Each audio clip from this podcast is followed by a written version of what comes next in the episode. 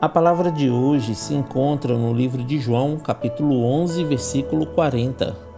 Encorajou a Jesus: Eu não te falei que se creres verás a glória de Deus? Olá, irmãos, a paz do Senhor esteja convosco. Essas palavras foram ditas a Marta por Jesus antes de ressuscitar seu amigo Lázaro. Tirai a pedra, foi o que Jesus disse então tiraram a pedra da entrada do lugar onde o homem morto estava deitado.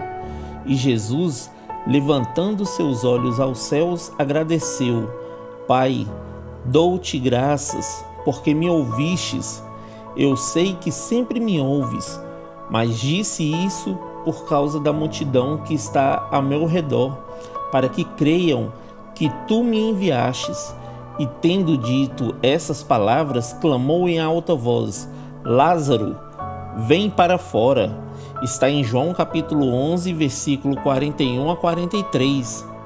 Então um homem que estava morto reviveu e saiu andando da gruta. Meu irmão, o Senhor está querendo ressuscitar os teus sonhos hoje. Aquilo que o inimigo lhe roubou e colocou uma pedra por cima, ele terá que devolver porque o nosso Deus não falha em nos ajudar, mas é necessário que você creia no agir e no poder dele. Desta forma, você poderá ver a glória de Deus. Amém? Em Mateus capítulo 18, versículo 20 diz: Porquanto onde se reunirem dois ou três em meu nome, ali eu estarei no meio deles.